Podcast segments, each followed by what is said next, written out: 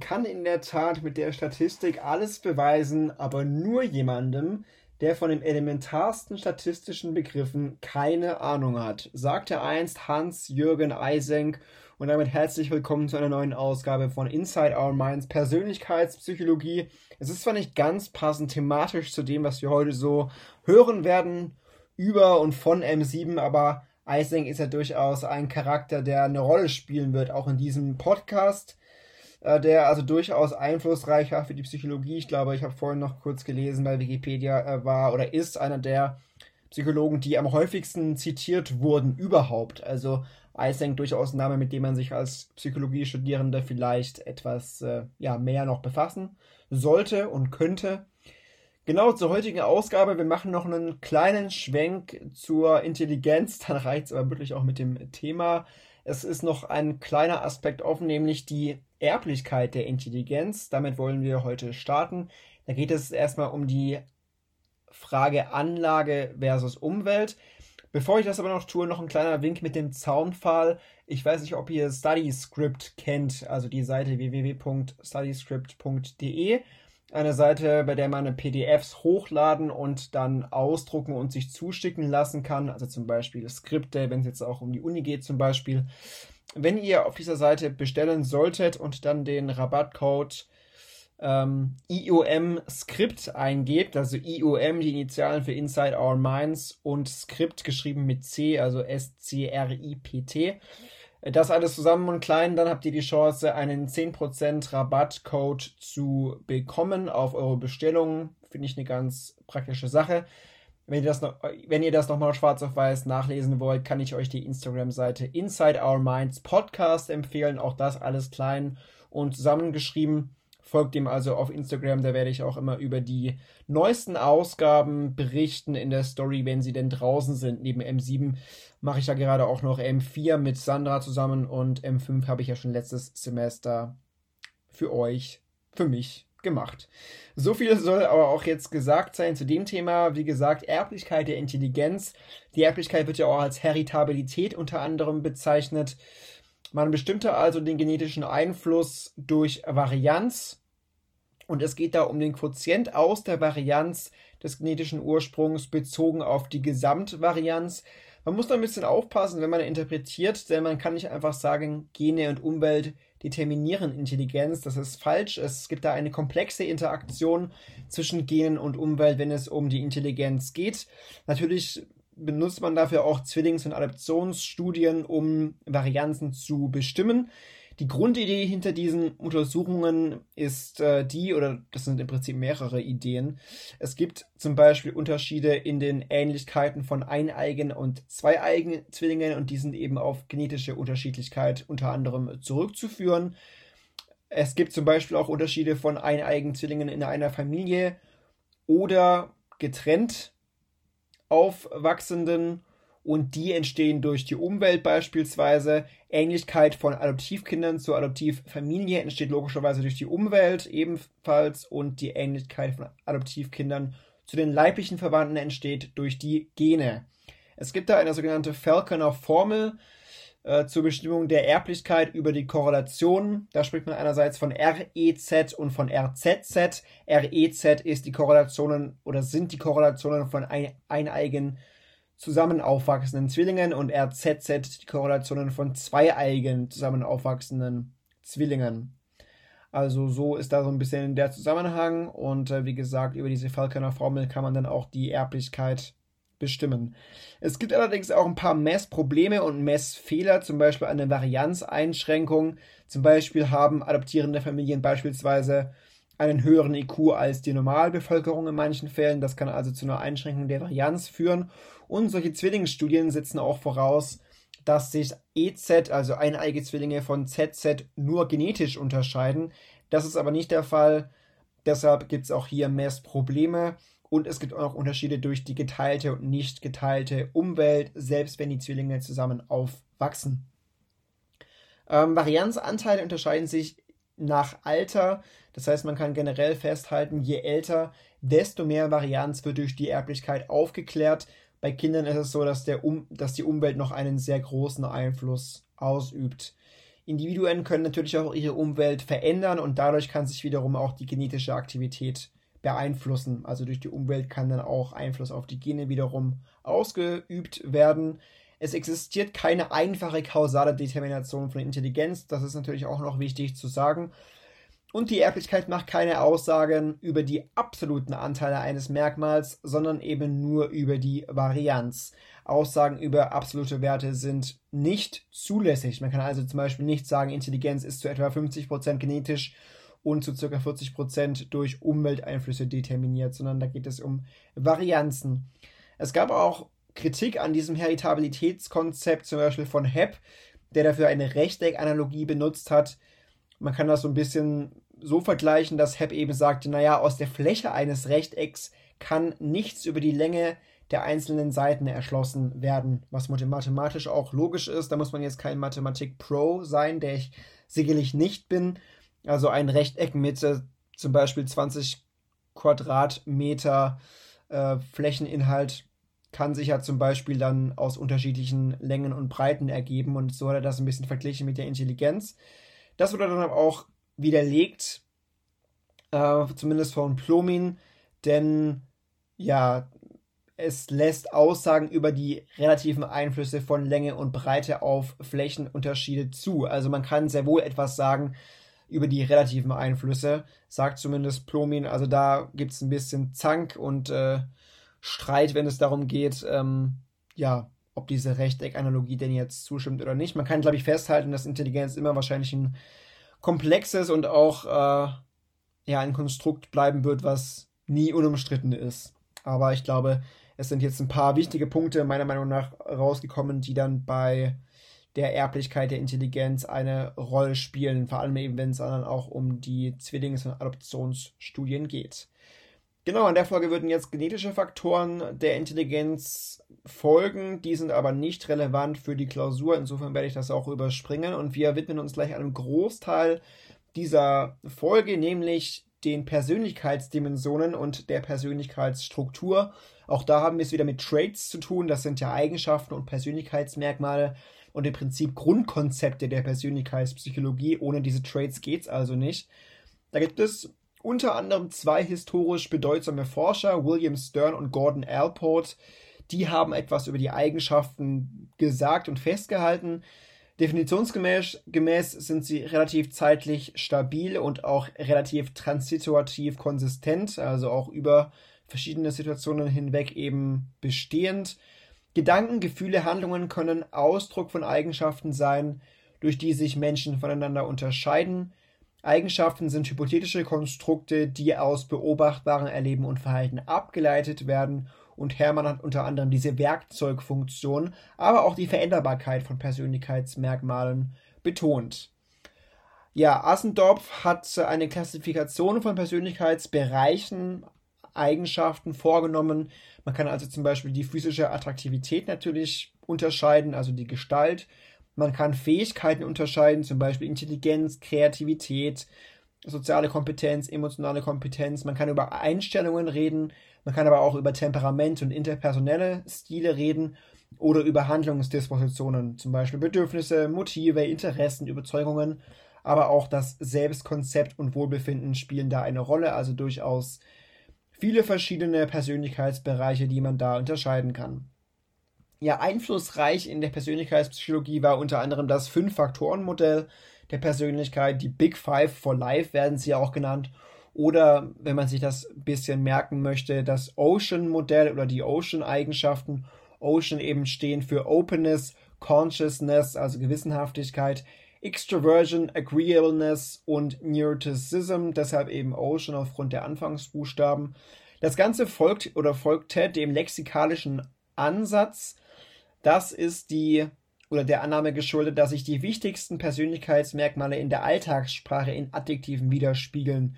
Man schaut also, okay, ähm, wozu gibt es besonders viele Begriffe auch in unserer Sprache und so haben sich dann diese oder hat sich dieses Fünf-Faktoren-Modell, das FFM, dann auch ein bisschen herauskristallisieren können durch diesen lexikalischen Ansatz. Man spricht da auch von der Sedimentationshypothese, weil diese Eigenschaften quasi Sedimente der alltäglichen Erfahrung sind. Ähm, ja, letzten Endes handelt sich das hierbei auch um eine Faktoren, faktorenanalytische Zusammenfassung der Beschreibungsdimensionen aus der Sprache. Der Begriff Big Five geht generell auf Goldberg zurück und entstammt im Englischen. Wie gesagt, fünf Faktoren und Persönlichkeitsmerkmale und 30 Facetten. Und äh, ja, wie gesagt, das war, glaube ich, auch eine Klausurenfrage. Also das ist durchaus wichtig zu wissen, dass das FFM eben auf Basis des, des lexikalischen Ansatzes gegründet wurde und auch unter Annahme der Sedimentationshypothese eben entwickelt. Evolutionspsychologisch kann man das Ganze natürlich auch wieder beschreiben, nämlich zugrunde liegend die Annahme, dass die wichtigsten Persönlichkeitsmerkmale zum Überleben oder auch zur Fortpflanzung beitragen. Ähm, das heißt, diese Big Five dienen dann auch zur Einschätzung der Kampfbereitschaft, zum Beispiel zur Kooperation, Attraktivität oder auch Fitness. Also das wieder aus der evolutiven Brille so ein bisschen gesehen.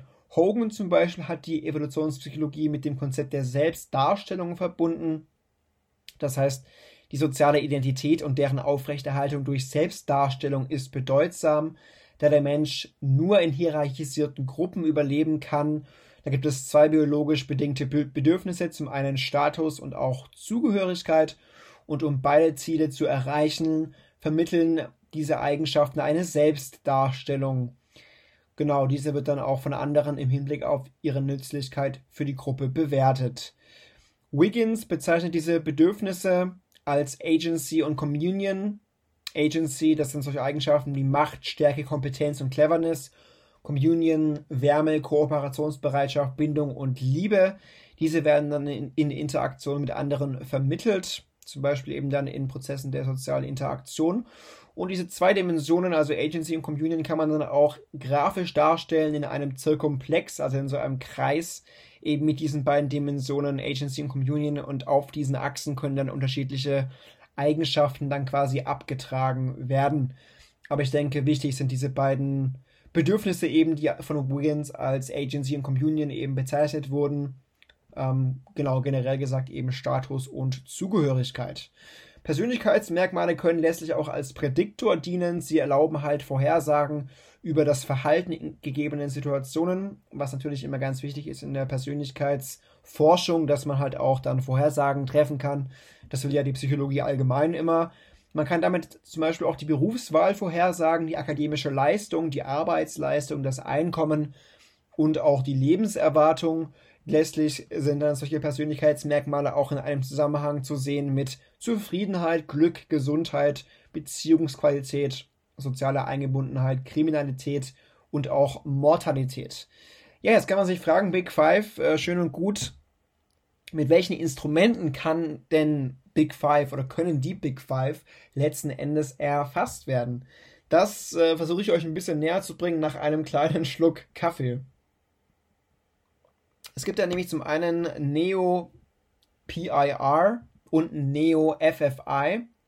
Neo PIR zeichnet sich durch 240 Items aus, mit denen man sowohl diese breiten Big Five Dimensionen messen kann, auch Domänen nennt man die, aber auch sechs Facetten mit jeweils acht Items, die damit erfasst werden können. Das ist allerdings insofern problematisch, als dass Versuche, diese faktorielle Struktur durch eine konfirmatorische Faktoranalyse zu bestätigen, gescheitert sind. Beim Neo FFI sieht es so aus, dass da 60 Items bestehen, und diese fünf breiten Dimensionen werden mit jeweils zwölf Items erfasst. Da werden allerdings keine Facetten gemessen.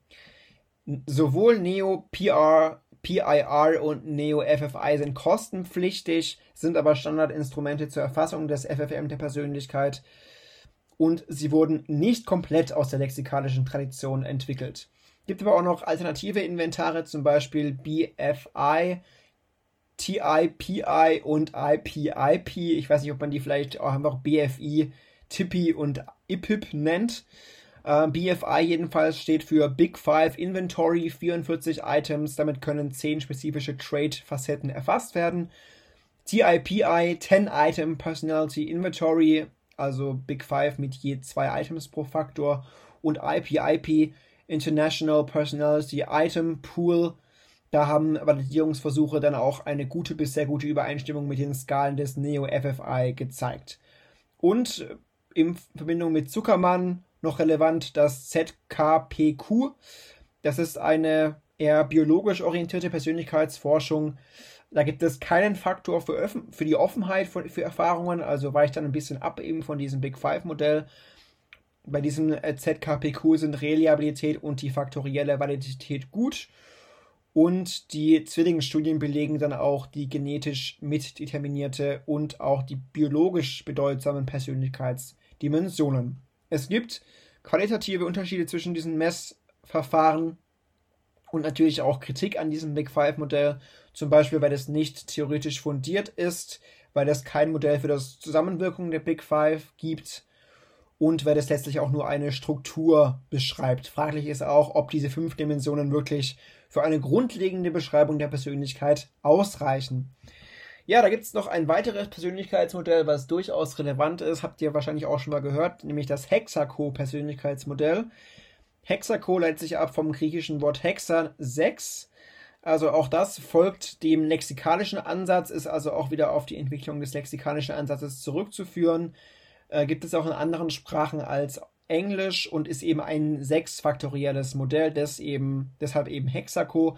Big Five plus Honesty, Humility, also da kommen die zwei Faktoren Ehrlichkeit und Bescheidenheit noch dazu. Das heißt Honesty, Humility plus Emotional Stability als Gegentool, Gegenpool zum Neurotizismus. Dann Extraversion, Verträglichkeit, Agreeableness, Consciousness und Openness to Experience. Das ist also dieses Hexaco-Persönlichkeitsmodell. Jetzt kann man sich, so wie wir es uns bei der Intelligenz äh, uns gefragt haben, natürlich auch fragen, naja, okay, wie stabil und wie veränderbar ist eben die Persönlichkeit? Ähm, letztlich spricht man da von einer relativ zeitlichen Stabilität und von einer relativ transituativen Konsistenz. Die Persönlichkeit ist relativ veränderbar. Ähm, ob Stabilität oder Veränderung als Testergebnis resultieren, ist abhängig von konzeptuellen und methodischen Aspekten. Das ist also wie so ein bisschen wie bei der Intelligenz. Es kommt darauf an, welche methodischen Aspekte, welche Konzepte man letztlich auch wählt welche Persönlichkeitsdefinition man zum Beispiel auch heranzieht, welche Ebenen und Merkmale der Persönlichkeit man heranzieht. Wie gesagt, Methoden und Datenauswertung, all das ist relevant, wenn es um Stabilität und Veränderung geht. Man ist sich auch uneinig über die Veränderung der Big Five. Alte Studien sagen eher, okay, Big Five sind stabil ab dem 30. Lebensjahr. Neuere Studien sagen eher stabil ab erst ab dem 50. bis 70. Lebensjahr. Ähm, ja, die Verträglichkeit und Gewissenhaftigkeit, auch Neurotizismus und Offenheit erreichen das Maximum nach dem frühen Erwachsenenalter. Ähm, ja, und bei dem Psychotizismus ist es so, dass es da die deutlichsten absoluten Veränderungen in der Adoleszenz gibt. Man kann dann noch so ein paar Ebenen unterscheiden. Auf Ebene 1 zum Beispiel sind Verhaltensgewohnheiten und Reaktionsmuster. Ebene 2 Pläne, Ziele, Strategien. Ebene 3 sind die basalen Eigenschaftsdimensionen, da sind dann eben die Big Five auch anzusiedeln. Auf Ebene 4 Life Narrative und Lebensmythos nach McAdams, das heißt, Menschen erstehlen ja auch das Selbst, eine Identität, wollen Integration, Einheit und Kohärenz, auch einen Sinn des Lebens. Das ist ja auch teilweise ein bisschen in der M4-Thema, falls ihr das schon hinter euch habt. Da geht es ja darum, dass Menschen auch eine Konsistenz ihrer Persönlichkeit herstellen wollen. Also eine Identität bietet ja auch Antwort auf einen Lebenssinn und können nicht durch andere Ebenen beantwortet werden. Eine solche narrative Perspektive ergibt sich dann in der Regel erst in der späten Adoleszenz bzw. im frühen Erwachsenenalter und letztlich verändert sich auch die Identität über die Zeit. Also das ist ein ständiges Gestalten und ein Umgestalten des persönlichen Lebensmythos und man versucht da eine noch bessere und kohärentere Form zu finden. Aber wie gesagt, recht wichtig für mich ist, dass diese Big Five auf Ebene 3 anzusiedeln sind. Und auf Ebene 4 folgt dann eben dieses Live-Narrative und dieser Lebensmythos nach McAdams. Es gibt natürlich, wenn wir von Persönlichkeit reden, auch Interventionen, zum Beispiel durch Psychotherapie. Da kann man sich ein flexibleres Verhalten aneignen innerhalb stabiler Grenzen von Persönlichkeit. Eine hohe genetische Bedingtheit bedeutet nicht Unveränderbarkeit. Auch das ist wichtig zu erwähnen. Also nur weil genetisch irgendwas vielleicht äh, vorgegeben ist, sage ich mal, heißt das nicht, dass das, dass das Ganze unveränderbar ist. Eisenk, den wir jetzt anfangs schon gehört haben, äh, zumindest ja ihn äh, imaginär gehört haben und sein Zitat, laut ihm ist die Prädisposition für ein bestimmtes Verhalten genetisch bedingt Diese treten aber erst durch die Interaktion mit bestimmten situativen Umweltbedingungen als konkretes Verhalten auf. Also auch da ist es wieder eine Kombination quasi aus Genetik und den bestimmten Umweltbedingungen, die vorhanden sein müssen. Also Umweltveränderungen beeinflussen die DNA. Das kann man hier auch nochmal festhalten. Das ist also wieder auch ein ineinander übergreifen teilweise. Anderes Thema, äh, Modellierung von Persönlichkeitsstruktur. Da kann man sich zum Beispiel mit den Typologien beschäftigen. Es gibt zum Beispiel Temperamentstypologien, die wir ja auch schon mal davor angesprochen haben.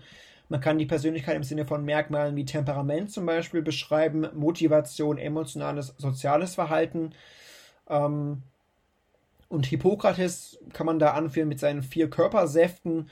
Blut, Sanguiniker, Schleim, Phlegmatiker, gelbe Galle, Choleriker, schwarze Galle, Melancholiker.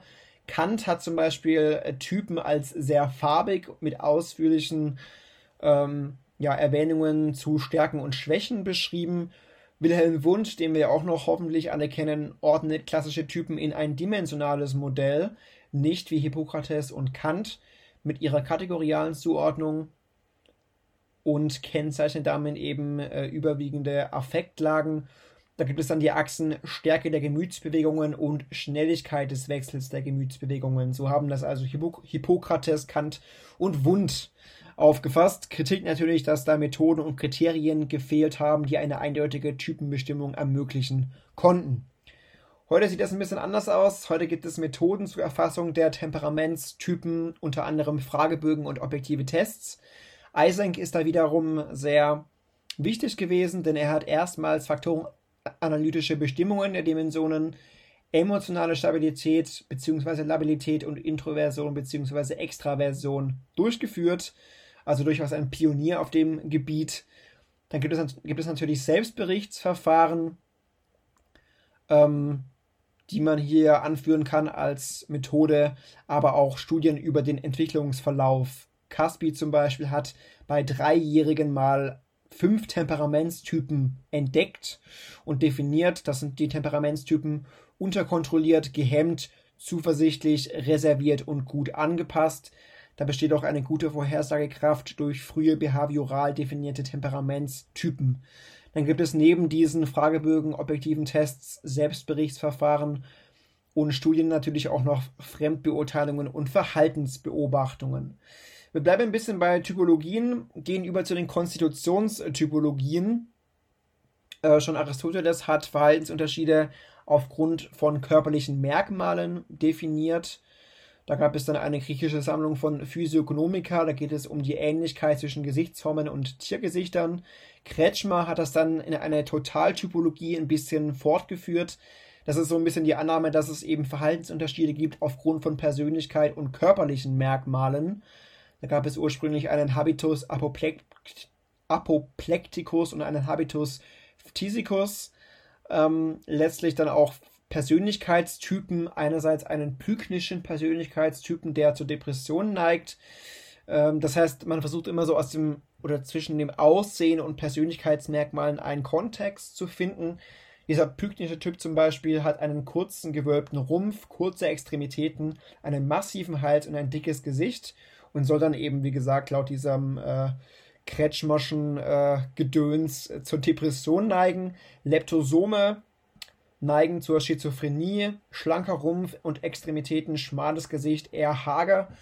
Athletisch, in Klammern Epilepsie, trapezförmiger Rumpf, kräftiges Knochen- und Muskelrelief, derbes, konturenreiches Gesicht. Dann kann man da auch noch drei Temperamente unterscheiden, nämlich Zyklotym, Schizotym und Viskös. Zyklotypen eher gesellig, witzig, lebhaft, Schizotypen ungesellig, still, empfindlich und viskös, schwer bewegliche Affektivität, Sturheit und stereotype Handlungsabläufe. Psychisch Kranke unterscheiden sich nur quantitativ von unauffälligen. Geisteskrankheit sei lediglich eine extreme Ausprägung von Eigentümlichkeiten und ähm, ja, es gab dann auch eine erste experimentelle Typenanalyse durch, durch, mit Durchstreichtests, Mehrfachaufgaben, Sortieraufgaben und so weiter. Und diese Ergebnisse haben dann auch Erwartungen bestätigt. Ihr werdet es gemerkt haben, dass es durchaus kontrovers da über die Physiognomie auf irgendwas zu schließen. Deshalb gab es da auch Kritik am Verfahren, denn es fehlte die Objektivität, es fehlten Signifikanzprüfungen und auch eine repräsentative Stichprobe. Es gab auch Konfundierungseinflüsse, das heißt, man hat da bei der Kon Konstanthaltung des Alters nur noch mäßige Mittelwertunterschiede gehabt. Ja, wie hat man sich das Ganze erklärt? Ähm, einmal durch eine genetische Determination, das heißt, Hormone beeinflussen Wachstum und Affektivität. Körperliche Faktoren bedingen natürlich auch das Psychische, das heißt, wenn ein Junge zum Beispiel kräftig ist, wird er sich eher für Sport interessieren und daran dann auch Erfolg haben. Das heißt, natürlich gibt es einen Zusammenhang zwischen körperlichem und äh, psychischem. Es gibt natürlich auch Selbst- und Fremdselektionsprozesse und das Verhalten beeinflusst dann auch das Körperliche. Also äh, man kann ja dann zum Beispiel einen Tennisarm haben oder Fußballerbeine. Da gibt es also auch einen direkten Zusammenhang zwischen Verhalten und körperlichen Aspekten. Letztlich reagiert die Umwelt dann auch auf spezifische Körpermerkmale, wodurch diese typischen Persönlichkeitsmerkmale erst auch ausgebildet werden. Das ist also so ein bisschen das, äh, womit man sich das Ganze erklären kann. Auch hier gibt es äh, Kritik zu äußern. Ähm, diesen Zusammenhang zwischen körperlichen und psychischen Merkmalen gibt es nur bei Extremgruppen. Die meisten Menschen verfügen aber jedoch über gemischte Merkmale, die nicht ausschließlich einem Typ zugeordnet werden können. Außerdem werden keine Aussagen über Frauen gemacht, was ich auch als durchaus kritisch erachte. Das Ganze ist also wenig aussagekräftig, da diese Theorie nur auf ca. 10% der Menschen zutrifft und Personen, die den Mittelbereich abbilden, dürfen nicht unberücksichtigt bleiben. Auch das ist eine berechtigte Kritik natürlich. Das ist letztlich ein Argument für die dimensionale, aber nicht für die kategoriale Betrachtungsweise. Man sollte also vielleicht wissen, dass es das Ganze gibt, dass man also äh, Konstitutionstypologien äh, ja in der Geschichte gegründet hat, dass es eine Kretschmersche Totaltypologie gibt, auch verschiedene Persönlichkeitstypen, wie gesagt, pyknisch, leptosom und athletisch, temperamentig, Zyklotyp, Schizotyp und viskös, aber das Ganze hat sich dann wiederum als nicht wirklich tragfähig äh, ja, erwiesen, wenn man da wieder auch methodische Aspekte einfach heranführt. Mal schauen, wie es ein gewisser Raymond Cattle gemacht hat. Er auch er hat persönlichkeitstheoretische Konzepte nämlich angeführt. Ähm, Eigenschaften als universale nomothetische Wurzelfaktoren, Source Traits, er hat das Ganze durch eine Faktorenanalyse entdeckt und eine schiefwinkelige Rotation hat er dafür verwendet. Ein recht weiter Persönlichkeitsbegriff wurde von Kettle geprägt. Das heißt, da geht es um Temperament, Motivation, Einstellungen, Fähigkeiten plus zusätzliche Eigenschaften und Zustände. Äh, man kann da auch unterschiedliche Daten vergleichen, also Fragebögen, Lebenslaufdaten, physiologische Messungen und objektive Tests. Da gibt es also unterschiedliche Arten von Daten, nämlich L-Daten, T-Daten und Q-Daten. Wir beginnen dann mal mit den L-Daten. Das sind Verhaltensdaten, die die Basis des Systems bilden. Auch da gibt es wieder eine Klassifikation der Persönlichkeit, nämlich in Fähigkeiten, Abilities, Wesenszüge, das Temperament, das Wie des Verhaltens oder dessen Stil und letztlich noch die Motivation bzw. Dynamic, also Antriebe, Einstellungen, Sentiments und die sozialen Rollen, Roles. Diese vielen Beschreibungsdimensionen wurden dann zu Kategorien reduziert. Die Faktorenanalyse wurde, wurde in verschiedener Weise eingesetzt. Ein Reduktionsverfahren. Ähm, das heißt, da gab es dann 171 Surface Traits, also Oberflächeneigenschaften, meist Gegensatzpaare. Es kam zu einer Korrelation und Faktorisierung. Man hat sich auf zwölf Wurzelfaktoren festgelegt und diese Wurzelfaktoren fungierten dann als Quelle von generalisierten fundamentalen Einflüssen, die zusammen variieren und eine speziellere Eigenschaftenstruktur dann organisiert haben. Es gab dann eine hierarchische Anordnung in Primär-, Sekundär- und Tertiärfaktoren. Das so ein bisschen zu, zu diesem ganzen methodischen Gedöns, der da bei Kettle so äh, zu beobachten und zu berichten ist. Also Basis sind L-Daten unter anderem Fremdbeurteilungen, die im Laufe der Jahre praktisch unverändert blieben. Nur wenige wichtige Personen haben einen großen Einfluss auf das Konzept gehabt. Es gibt eine geringe Zahl der Messwertträger und Beurteiler, eine recht willkürliche Definition des Clusters und bei der Replikation wurden zu viele Dimensionen extrahiert. Also auch das ist durchaus kontrovers, wenn man sich diese ja, äh, persönlichkeitstheoretischen Konzepte von Kettle so anschaut. So viel war das also jetzt zu den L-Daten, Verhaltensdaten. Die Q-Daten, das sind Fragebogendaten zur Erfassung von Primärfaktoren. Es gibt hohe Interkorrelationen zwischen den Primärfaktoren. R liegt bei 0,60. Ähm, durch Extraktion entstanden dann die Sekundärfaktoren. Gesichert sind da Extraversion, Neurotizismus und Unabhängigkeit der Meinungsbildung. Nicht konsistent gefunden wurden dabei Gefühlsbetontheit und Gewissenhaftigkeit. Also auch da gibt es einfach wieder individuelle, individuelle Unterschiede. Bis heute wird das Ganze eingesetzt als Prädiktor und Kriterium in vielen anderen Skalen und zur Bestimmung der eigenen faktoriellen Validität. Es ist unsicher, ob die Unterschiede Ursache oder Folge von Treatments sind, weil es vorher halt keine Messungen gab. Und es gibt eine Begriffsähnlichkeit zu anderen Autoren. Das ist natürlich wiederum ein Hinweis auf Korrelation und Inhaltsähnlichkeit zu anderen Skalen. Zum Beispiel, wenn es um den Begriff der Extraversion geht. Kettle hat diese Übereinstimmung zwischen L, also der Fremdbeurteilung, und den Q-Daten, dem Fragebogen, später als wenig aussagekräftig beschrieben. Dann zu guter Letzt noch die objektiven Tests, das sind nämlich die T-Daten. Da geht es also um Leistungstests und Skalen zur Vermeidung von Verzerrungen, also sowas wie soziale Erwünschtheit ist ja immer eine Verzerrung oder die Akquieszenz, die Zustimmungstendenz. Ähm, ja, oft werden Fragebögen hinsichtlich unerwarteter Aspekte ausgewertet. Also man schaut sich dann zum Beispiel die Entscheidungszeit oder die Antworttendenz an. Und ähm, natürlich möchte man standardisierte Verfahren verwenden und dabei sollen die Gütekriterien natürlich auch erfüllt sein. Ja, Test und Auswertung sind aufwendig. Ähm, teilweise entsteht eine Uneindeutigkeit durch zu knapp formulierte Skalen und solche T-Daten haben auch die geringsten Reliabilitäten. Trotz einer schlechten externen Validität und einer fragwürdigen Struktur kann man da zwischen klinischen Gruppen trennen, also zum Beispiel zwischen Alkoholikern, Neurotikern und Schizophrenen. Ja, es besteht da eine Resistenz von objektiven Tests gegenüber Störfaktoren und Verzerrungen. Beziehungsweise muss ich das auch erst ein bisschen erst noch zeigen, ob es eine solche Resistenz wirklich gibt, aber das könnte eventuell ein Vorteil sein gegenüber diesen L-Daten.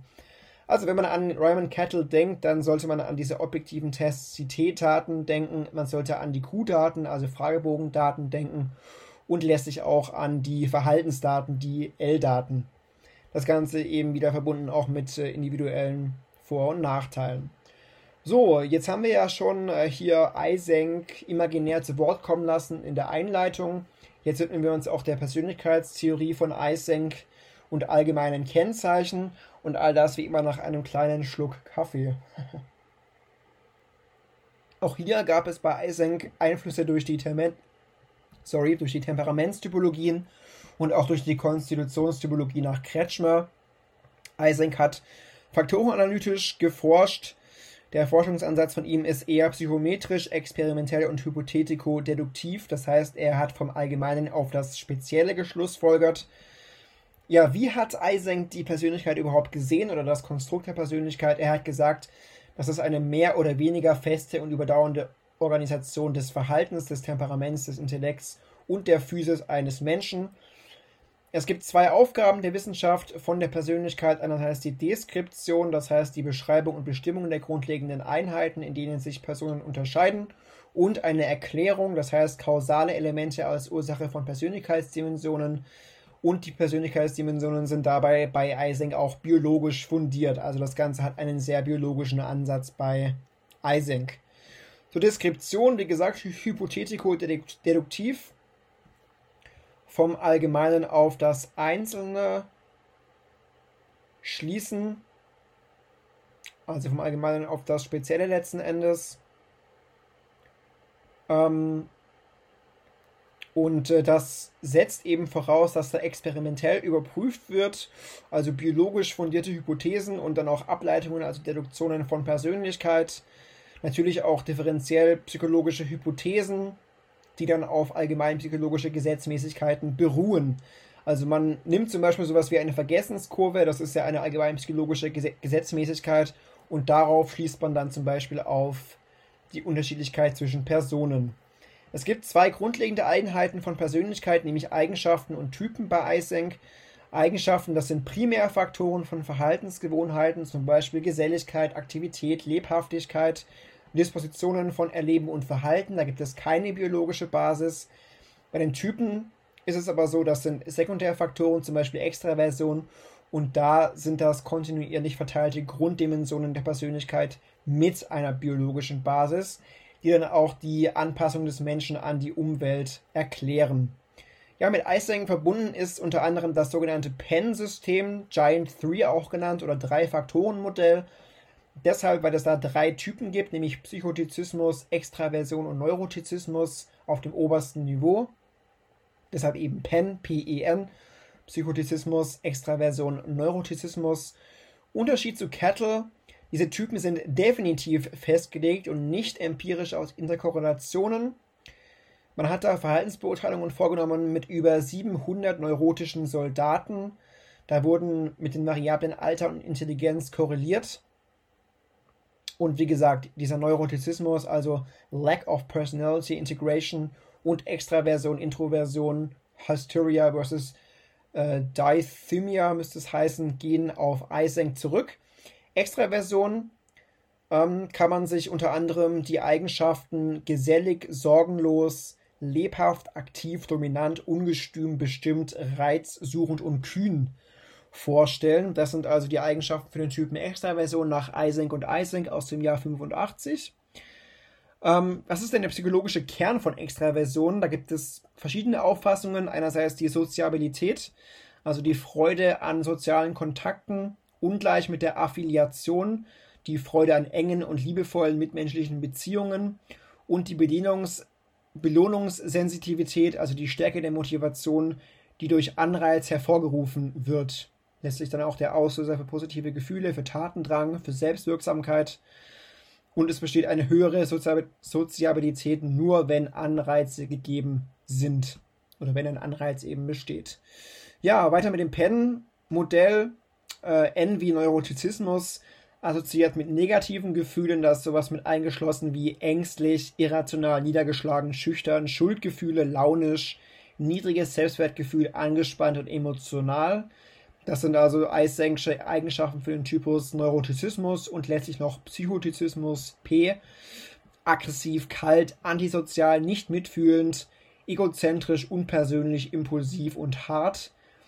Da besteht ein Kontinuum, also angepasstes bis kriminelles, psychopathisches Verhalten bis hin zu psychotischen Erkrankungen, Realitätsverlust, starken Störungen im Denken. Äh, bei normalen Personen in Anführungszeichen ist da ein unsozialisiertes, ungewöhnliches und wenig kontrolliertes, auch seltsames Verhalten gemeint. Da gibt es deutliche Kritik, denn der Inhalt der Psychotizismus-Skalen wurde grundlegend verändert und ähm, nach Ising sollten die Typen unkorreliert sein. Allerdings ist der Psychotizismus mit Neurotizismus korreliert, was ja schon eine deutliche Kritik natürlich dann auch legitimiert. Es gibt Schwächen bezüglich der Trennbarkeit klinischer und nicht klinischer Gruppen. Und natürlich werden Menschen dann auch mit solchen Begriffen wie Psychose, Soziopathie, Kriminalität gelabelt, was ethisch natürlich fragwürdig ist. Es gibt dann auch für die Eye-Sanction-Dimensionen verschiedene Messinstrumente, zum Beispiel der MMQ, äh, Maudsley Medical Questionnaire zur klinischen Anwendung. Ähm, ja, mit 40 Items zum Beispiel. Es gibt auch einen MPI, der nicht klinisch angewandt wird, einen EPI von iSenk ohne Korrelation zwischen Extraversion und Neurotizismus. Da wurde also auf diese Kritik dann reagiert oder man, man ist da eingegangen auf diese Kritik. Und dann auch noch einen EPQ, iSenk Personality Questionnaire, wo man die Psychotizismus-Skala hinzugenommen hat, oder auch EPP, Eysenck Personality Profilers. Ähm, da wurden Begriffe zu Neurotizismus mehrfach geändert. Also das sind alles so Messinstrumente, wie gesagt, die so kleinere Anpassungen dann in sich tragen und in sich trugen. Ja, man kann dann diese ganze Eisengsche Nummer hier auch in verschiedenen Bereichen anwenden. Ähm, zum Beispiel Kriminalität ist ein Anwendungsbereich wobei es hier unschlüssige Arbeiten darüber gibt, ob Extravertierte zum Beispiel eher zu Kriminalität neigen, weil sie schlechter lernen als Introvertierte und deshalb schlechter sozial angepasst sind. Also wie gesagt, unschlüssige Arbeiten hier. Ja, wie sieht es aus mit Politik, Sexualität und Rauchen? Wobei ich das eine spannende Kombination finde. Politik, Sexualität und Rauchen. Hier gibt es nicht hinreichend replizierbare Ergebnisse. Ähm, Insofern werde ich da auch nicht so krass drauf eingehen. Ähm, es gibt aber zum Beispiel Verbindungen von bestimmten Pen-Kombinationen zu bestimmten Krankheiten, wie zum Beispiel Krebs oder koronare Herzerkrankungen. Aber wie gesagt, äh, wenn es da nicht hinreichend replizierbare Ergebnisse gibt und keine finalen Ergebnisse, dann ist das meiner Meinung nach auch nicht wahnsinnig wichtig. Äh, man hat dann auch noch zu Nationen zum Beispiel ein bisschen geforscht. Alkoholismus und eine Suizidrate stehen demnach zum Beispiel für hohen Neurotizismus, Kalorien- und Koffeinverbrauch für niedrigen Neurotizismus und Scheidungsrate und Zigarettenkonsum als Kriterium für Extraversion. Ja, man hat zum Beispiel auch dann im Zweiten Weltkrieg noch geforscht, also besiegte versus Siegermächte zum Beispiel. Ähm, bei den Besiegten gab es eine Zunahme der Neurotisierung, bei den Sieg Siegermächten hingegen aber nicht. Ja, letztlich hat diese ganze Eisenk'sche Nummer schon Verdienste. Man konnte andere Wissenschaftler von den Auffassungen über die Struktur der Persönlichkeit überzeugen, auch von der biologischen Basis. Das Ganze wurde dann noch weiterentwickelt natürlich. Kritik ist insofern äh, angebracht worden, als dass man sich recht früh auf drei Persönlichkeitstypen festgelegt hat. Ähm, eine, Weiter eine Weiterentwicklung erfordert eine enge Verbindung zu den Ursprüngen der Theorie. Und diese Extraversion und Neurotizismus sind als Basisdimensionen der Persönlichkeit unumstritten. Fragwürdig ist halt dieser Psychotizismus, weil diese Typen da ambivalent unterfüttert sind. Also dieses N im Penn-Modell, das ist durchaus ein bisschen umstritten. Nochmal zurück zum Fünf-Faktoren-Modell, zum FFM der Persönlichkeit. Wie gesagt, diverse Fragebögen, Selbstbeurteilung. NeoPIR ist am bekanntesten als Messinstrument zum Stellenwert. Ähm, ja, das NeoPIR dient als Referenzmodell in unterschiedlichen Traditionen der persönlichen Forschung, aber auch am FFM wurde Kritik geäußert. Zum Beispiel, wenn es um die Anzahl der bedeutsamen Faktoren geht, da wurden teilweise weitere Faktoren gefordert. Ähm, man sollte natürlich neben den Faktoren analytischen Ergebnissen auch noch theoretische Grundlagen betrachten und auch gab es Kritik hinsichtlich der Interpretation der Domänen. Zum Beispiel gab es keine Übereinstimmung bezüglich den Beschreibungen und Bezeichnungen der Big Five. Ähm, verschiedene Persönlichkeitsskalen zur Erfassung der Big Five weisen heterogene Faktorenmischungen auf und halt nicht genau fünf Faktoren. Deshalb gab es da die Forderung, nur faktorreine Begriffe heranzuziehen, also wie, wiederum so ein paar faktorbezogene Kritikpunkte. Auch bezüglich der hierarchischen Ordnung gibt es nur ein hierarchisches Modell, nämlich das Neo-Modell von Costa und McCrae. Das ist also das einzige. Und das FFM hat eben keine theoretische Verankerung und eine Theorie wurde erst im Nachhinein entwickelt, was natürlich auch ein bisschen als Nachteil anzuführen ist. Eysenck hat dieses hierarchische Modell auch kritisiert, auch den Mangel an theoretischer Einbettung und auch den fehlenden Bezug zu biologischen Grundlagen. Allerdings hat sich letzterer ja in guter Übereinstimmung gezeigt mit dem CKPQ und eigentlich auch diesem Eysenck'schen Penn-Modell. Also zumindest der Bezug zum Biologischen ist da, aber wie gesagt, ja, hierarchisches Modell wurde kritisiert und eben auch dieser Mangel an theoretischer Einbettung wenn man sich die Persönlichkeit von Kulturen anschaut, dann ist die faktorielle Struktur der Big Five in verschiedenen Kulturen und auch Sprachräumen nahezu identisch. Unklar ist allerdings, ob man in, mit den eingesetzten Messverfahren in allen Kulturen das gleiche erfasst. Was natürlich schon eine interessante Frage ist, denn nicht jede Eigenschaft bedeutet ja in jeden Kulturen auch dasselbe. Haben wir teilweise auch in M5 schon gehört, dass man ja da durchaus interkulturell ein bisschen anders äh, denkt über zum Beispiel Persönlichkeitseigenschaften. Die Daten erlauben es, interkulturelle Profile miteinander zu korrelieren, auch Cluster zu bilden. Man kann dann zum Beispiel sagen, dass Deutschland niedrige Werte in Neurotizismus hat und mittlere Werte in Extraversion. Ähm, noch ein Wort zu Stabilität und Veränderung. Es gibt da zwei Begriffe, die man auseinanderhalten sollte. Einerseits relative differenzielle Stabilität und absolute Stabilität. Das sind also äh, zwei Begriffe, die unbedingt unabhängig voneinander sein müssen. Die relative differenzielle Stabilität, das ist eine zeitliche Stabilität, beziehungsweise ist da die zeitliche Stabilität die Kernvoraussetzung für das Eigenschaftsmodell. Da gibt es Korrelationen zwischen zwei Messzeitpunkten über eine Stichprobe und dann auch einen Stabilitätskoeffizient. Da ist es dann auch egal, ob sich die Mittelwerte über alle Personen verändern.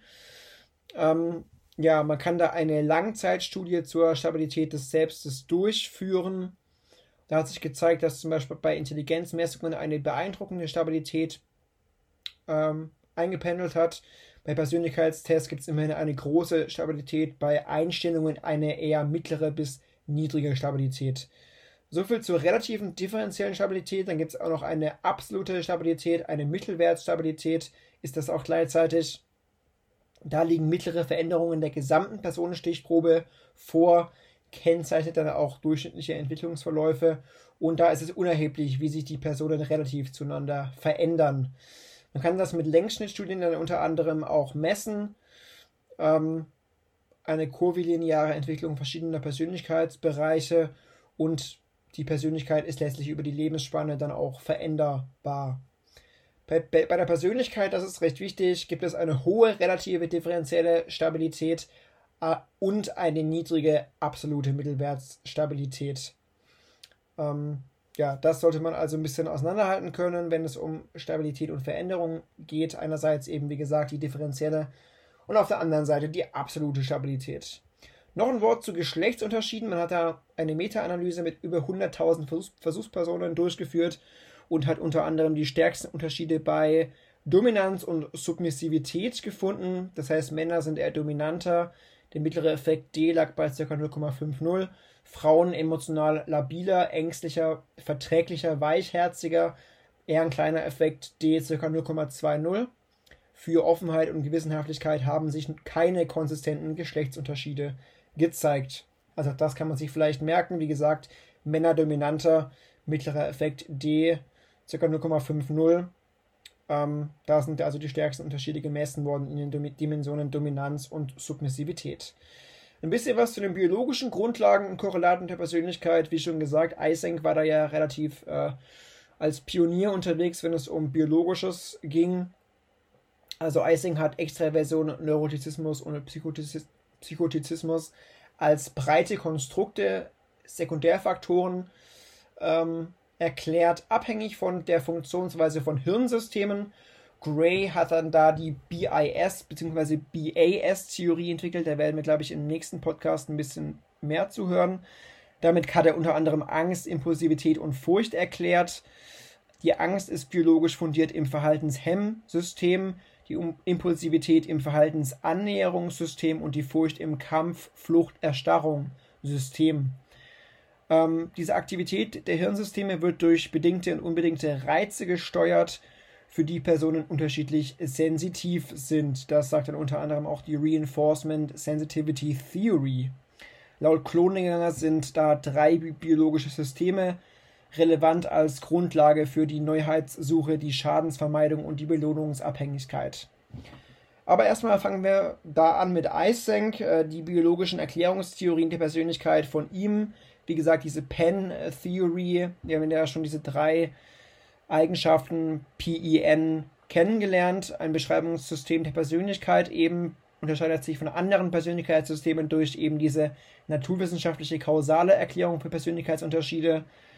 Physiologische Gegebenheiten des Gehirns als Ursache für eben Extraversion, Neurotizismus und Psychotizismus, also PEN.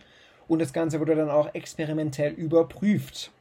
Zur biologischen Basis der Extraversion, da gibt es ein sogenanntes ARAS oder ARAS auch genannt, aufsteigendes retikuläres Aktivierungssystem, ein nur schwer definierbares funktionelles System, welches vom Hirnstamm aufsteigend in höher gelegene Regionen des Gehirns zieht, zum Kortex also, ein neuraler Input der entstammt aus dem limbischen System und auch aus anderen Sinneskanälen. Das ARAS ist also ein unspezifisches System an und letztlich an der Regulation von Aufmerksamkeit und Wachheit beteiligt. Das ARAS-System kann also als neuronales Substrat für die Extraversion bezeichnet werden. Es gibt dann auch noch eine Extraversionshypothese, welche dann eben die Extraversion erklärt, also die Annahme, dass es genetisch bedingte Unterschiede in der tonischen kortikalen Aktivität gibt Erregung, Schrägstrich Arousal und eine phasische Aktivierbarkeit, Erregbarkeit des Aras. Die These besagt, dass Extravertierte ein mittleres Erregungsniveau als angenehm empfinden, Introvertierte eher ein geringes. Das ist so die Hauptaussage. Also ein unterempfindliches, hypoaktives und hyposensitives Aras führt zu Extraversion. Die wird kompensiert durch die Suche nach intensiven Stimuli, damit ein mittleres Niveau erreicht wird. Andererseits ein überempfindliches, hyperaktives Aras führt zu Introversion. Also eine Übererregung wird durch starke Stimuli vermieden, indem stille und Ruhe Aktivitäten gesucht werden. Das kann man sich dann auch noch anschauen auf einer Achse. Ähm, und da sieht man dann, dass es bei Introvertierten eine Verschiebung nach links gibt und bei Extravertierten eine Verschiebung nach rechts. Ähm, und äh, ja, auf der X-Achse kann man sich dann den Grad der Stimulation eben vorstellen. Das heißt, bei Introvertierten gibt es eine Verschiebung nach links, weil da das oder der Grad der Stimulation eher niedrig ist und bei Extravertierten gibt es eine Verschiebung nach rechts, weil der Grad der Stimulation ja bei Extravertierten eher rechts oder eher hoch ist. Und weil hoch eben auf der X-Achse eher rechts ist und äh, niedrig auf der X-Achse eher links situiert, situiert ist, gibt es eben bei Introvertierten eine Verschiebung nach links. Genau, so viel ein bisschen zum Physiologischen. Das ist durchaus komplex, auch finde ich, das so äh, auditiv irgendwie gut rüberzubringen. Wir sind aber noch nicht durch mit diesem biologischen Gedöns und müssen uns mit der transvaginalen Hemmung noch ein bisschen auseinandersetzen. Denn natürlich kann eine Stimulusintensität das Arousal nicht unendlich erhöhen. Irgendwann muss das Arousal auch wieder abnehmen. Bei den Extravertierten liegt dieser Umkehrpunkt höher. Ähm, da gibt es also eine größere Stimulusintensität als bei Introvertierten. Und folglich sollten bei größerer Stimulation bzw. bei Stress dann auch Extravertierte ein größeres Arousal aufweisen als Introvertierte. Gibt verschiedene Methoden, Methoden, um das nachzuweisen, zum Beispiel sensorische Untersuchungen. Ähm, derselbe Reiz löst bei Introvertierten zum Beispiel eine intensivere Reizempfindung aus als bei Extravertierten. Man kann die Lärmempfindlichkeit zum Beispiel untersuchen. Da gibt es einen negativen Zusammenhang zwischen der Lärmempfindlichkeit und Extrovertierten. Introvertierte haben größere Lärmempfindlichkeit gezeigt als Extravertierte. Man kann die Flimmer-Verschmelzungsfrequenz heranführen. Ähm, allerdings liefern die mit der Extraversionstheorie inkonsistente Ergebnisse. Es gibt eine höhere Flimmer-Verschmelzungsfrequenz bei Extravertierten. Und es wurden, wurde eine negative Korrelation erwartet, um die Extraversionstheorie zu bestätigen. Also es ist nicht alles als Bestätigung für diese Extraversionstheorie heranzuführen. Man kann letztlich auch Unterschiede in der Aufmerksamkeit untersuchen oder die Aufmerksamkeit generell eben untersuchen. Da ist äh, Leistung an das kortikale Erregungsniveau gebunden. Die beste Leistung hat man bei einem mittleren Arousal, Verschlechterung bei einem sehr geringen oder großen Arousal. Die Leistung steigt im unteren Erregungsbereich monoton mit, mit dem Arousal an. Da gab es eine Bestätigung der Studien zu selektiver und geteilter Aufmerksamkeit und auch zur Vigilanz im Zusammenhang mit Extraversion und Introversion. Da haben unter anderem Symura und Necker im Jahr 1998 äh, zu untersucht und geforscht, also zur selektiven und geteilten Aufmerksamkeit.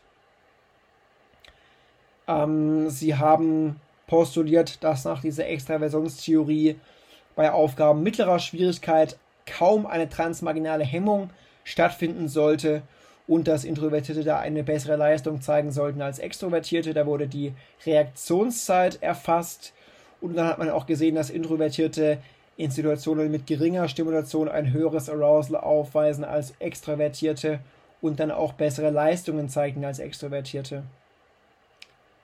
Ja, also man kann das im Prinzip, oder ich habe mir das einfach so erklärt, logischerweise, dass das ja schon logisch ist, dass äh, Introvertierte und Extrovertierte da einfach andere Reaktionen zeigen und andere Eigenschaften aufweisen, wenn es einfach um Erregung geht. Kann man sich, denke ich, als extrovertierte und introvertierte Menschen auch vorstellen, wie das ist, dass da die Erregung einfach charakteristisch unterschiedlich ist. Mit Vigilanz meint man im Übrigen eine Aufrechterhaltung der Aufmerksamkeit über einen längeren Zeitraum, also zum Beispiel, dass man eine Taste drücken muss nach dem Auftreten eines Tons alle drei Sekunden über 40 Minuten Dadurch kann man zum Beispiel eben eine solche Vigilanz messen. Und äh, da wurde belegt, dass Extravertierte infolge eines chronisch erniedrigten Arousals eine geringere kognitive Leistungsfähigkeit aufweisen. Letztlich kann man dann auch psychophysische oder psychophysiologische Studien durchführen und die zentrale physiologische Variable ist dann äh, das kortikale Arousal, also diese Erregungsniveaus sind einfach durchaus wichtig und das ist eben auch so ein Kernpunkt von äh, Eysenck gewesen, dass er mit Erregungsniveaus argumentiert hat. Man kann natürlich auch mittels EEG messen, zum Beispiel viele Alpha-Wellen sprechen für ein reduziertes kortikales Arousal.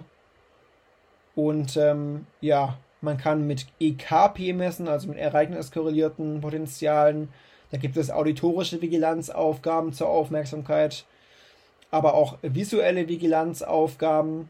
Da haben zum Beispiel äh, Extravertierte eine größere Reaktionsbereitschaft gezeigt als Introvertierte bei der visuellen Vigilanzaufgabe. Bei dieser auditorischen Vigilanzaufgabe war es aber zum Beispiel so, dass Introvertierte eine größere Erregbarkeit als Extravertierte gezeigt haben. Also da sind es auch wieder andere Ergebnisse. Inter insgesamt kann man sagen, gibt es halt unterschiedliche Methoden zur Messung von Extraversion und äh, auch alle auf biologischer Basis. Diese Studien, habt ihr jetzt gemerkt, haben inkonsistente Befunde auch teilweise gezeigt.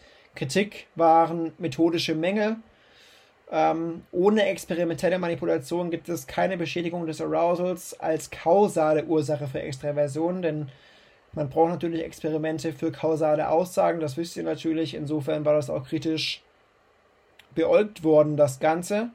Es gab pharmakologische Studien und ein Drogenpostulat. Das be bezieht sich auf allgemeine pharmakologische Substanzen. Dieses Drogenpostulat behauptet, dass die Position einer Person auf der Extraversion-Intraversion-Dimension kurzfristig verschoben werden kann, wenn man pharmakologische Substanzen gibt. Das soll also zu einer Erhöhung oder Erniedrigung des kortikalen Arousals führen. Dieses Drogenpostulat konnte aber auch nicht bestätigt werden. Soviel also zur, Physio äh, zur biologischen Basis der Extraversion. Das gibt es natürlich auch zum Neurotizismus und Psychotizismus, eine solche biologische Basis. Die Neurotizismus-Theorie ist allerdings weniger präzise, präzise und macht kaum Vorhersagen über das Verhalten, ist auch dann nur schwächer, schwächer empirisch zu überprüfen und zum Psychotizismus gibt es keine Theorie. Ja, zum Neurotizismus, die Neurotizismus-Hypothese. Es gibt da individuelle Unterschiede in der Erregbarkeit des limbischen Systems als biologische Basis. Also da ist das limbische System eben entscheidend und äh, ja, als äh, Basis heranzuführen. Eine hohe Re Reagibilität spricht für eine emotionale Labilität, geht dann mit einer erhöhten Aktivation einher, also zum Beispiel Schwitzen oder Herzklopfen, ist aber nicht Arousal. Geringe Reag Reagibilität spricht für emotionale Stabilität und hier ist eben, wie gesagt, das limbische System ein Substrat für emotionale Prozesse. Wie gesagt, bei der Extraversion war es ja das sogenannte ARAS-System, was da so die Grundlage gebildet hat. Ja, physiologische Methoden, um das zu messen, ähm, zum Beispiel die autonome Reaktion nach emotionalen Stimulationen durch EEG, EMG, EKG und EDA. Ähm, da hat man zum Beispiel ja herausgefunden, dass es keinen Beleg für eine einheitliche Aktivation gibt von verschiedenen Arealen. Fahrenberg hat da zum Beispiel zu geforscht, sondern es gibt eben einen Nachweis unterschiedlicher Aktivationsmuster. Da konnte also kein Nachweis für diese Neurotizismus-Hypothese gefunden werden. Ähm, ja, zum Psychotizismus. Ähm, da gibt es eine Kontinuitätshypothese. Das ist die Annahme, dass der Übergang von einer normalen Persönlichkeit in Anführungszeichen zu einer psychotischen, gestörten Persönlichkeit fließend ist. Da gibt es also keine klare Grenze, sondern einen fließenden Übergang. Man kann sagen, und das wurde gesagt, je höher die Ausprägung von P ist, also von dem Psychotizismus, desto höher ist die Wahrscheinlichkeit für einen psychotischen Zusammenbruch. Und äh, Psychotizismus ist auch eine oder wird als Diathese bezeichnet, also quasi als Risikofaktor ähm, Ja, und Schizophrenie ist zum Beispiel eine Extremvariante des Psychotizismus. Und äh, bis heute gibt es keine einheitliche Hypothese zur biologischen Grundlage des Psychotizismus.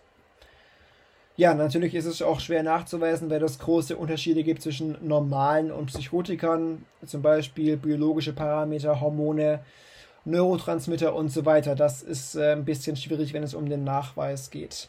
Also auch hier kann man sagen als Abschluss, es gibt äh, unterschiedliche Präzisionen der Hypothesen. Die Extraversion ist da noch im Vergleich sehr fruchtbar. Inkonsistente Befundlage, konzeptuelle Probleme der Eysenk'schen Theorie, zum Beispiel eben diese Unabhängigkeit der beiden Dimensionen E und N, auch die Eindimensionalität der Arousal-Theorie. Nach heutigen Erkenntnissen ist diese Extraversionstheorie zu stark vereinfacht worden. Ja, was kann man letzten Endes festhalten? Ich glaube, es ist recht wichtig zu wissen, dass es eben diese drei Eigenschaften gibt, die Eysenck eben postuliert hat, also P, E und N. Ähm, dieses Erregungsniveau hat sich, glaube ich, auch ziemlich gut durchgesetzt. Also dieses äh, ähm, biologische Fundament zu Extraversion ist noch vergleichsweise gut weggekommen. Ihr könnt dann auch mal zum Beispiel den Eysenck googeln und ein bisschen mehr Wikipedia nachlesen, wofür er so steht, eben unter anderem für Erregbarkeit ähm, ja, ansonsten kann man sagen, wie gesagt, gibt es unterschiedliche Hypothesen.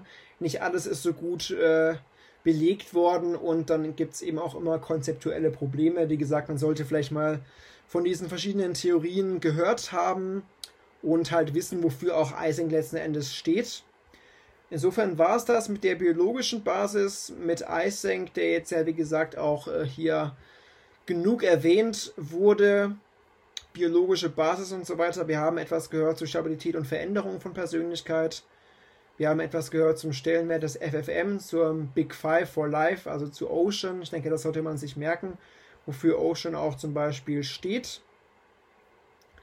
Und ähm, ja, dann haben wir halt auch ein bisschen weiteres noch kennengelernt. Q-Daten, L-Daten, T-Daten unter anderem. Genau, ich hoffe, da ist auch ein bisschen was äh, hängen geblieben zu Konstitutionstypologien unter anderem. Wie gesagt, ja nicht alles heute noch empirisch relevant, aber man sollte da ein bisschen vielleicht auch differenzieren können, wenn es um ja, Typologien und Modellierung von Persönlichkeitsstruktur zum Beispiel geht. Ähm, Big Five auf jeden Fall hier sehr wichtig. Das Hexaco-Persönlichkeitsmodell hat sich ja auch als sehr ja, äh, einflussreich dann erwiesen, wird ja immer wieder auch erwähnt. Genau. So viel zu diesem Thema. In der nächsten Folge werden wir uns dann ein bisschen näher beschäftigen. Unter anderem dann mit der BIS bzw. BAS-Theorie der Persönlichkeit von Gray. Unter anderem die Reinforcement Sensitivity Theorie, die ich auch schon kurz angesprochen habe. Für heute soll das reichen. Das war viel Theoretisches, viel Biologisches, was nicht alles relevant war. Ich hoffe, es hat trotzdem geholfen für euch, um das ein bisschen äh, ja, einzuordnen, was da alles so auf einen einprasselt im Zuge von M7. Ich bedanke mich fürs Zuhören. Macht's gut, bleibt gesund und ich würde mich freuen, wenn wir uns in der nächsten Folge wieder hören. Ciao und tschüss.